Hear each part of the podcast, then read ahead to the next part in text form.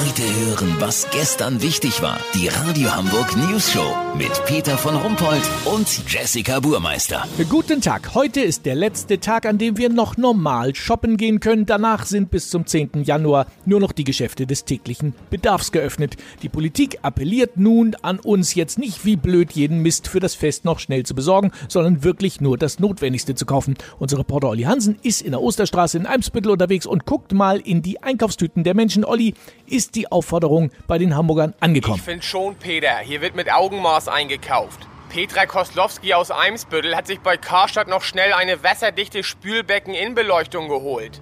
Dann hat sie noch eine Nadel-Alarmanlage für den Tannenbaum gekauft. Sobald unter dem Baum mehr als 100 Nadeln liegen, geht die los und man weiß, dass der Wasserbehälter aufgefüllt werden muss. Läuft über Bluetooth. Richtig geil. Hol ich mir auch gleich für meine Mutter ein und zwei in Reserve. Aber Olli, das ist doch genau das. Bin ja noch nicht fertig, Peter.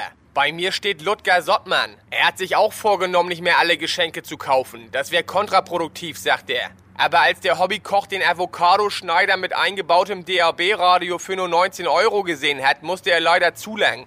Was denn? Sie gehen noch schnell die Retro-Popcorn-Maschine besorgen, die mit Solarenergie funktioniert? Das ein Must-Have? Ja, logisch. Machen Sie sich doch mal keinen Kopf. Peter, ich zieh mir schnell noch das Hörbuch Minimalismus. Einfach Leben ohne Überfluss. Das ist eine Sonderedition. Da ertönt so Vogelzwitschern, wenn du die Doppel-CD öffnest. Richtig geil. Wenn ich dir noch was mitbringen soll, bevor hier Schicht im Schacht ist, melde dich. Hätte ich dann exklusiv. Ja, natürlich. Vielen Dank, Olli Hansen. Kurznachrichten mit Jessica Burmeister. Brexit, Ursula von der Leyen und Boris Johnson einigen sich auf insgesamt 476 weitere Austrittsverlängerungen bis zum Jahr 2038.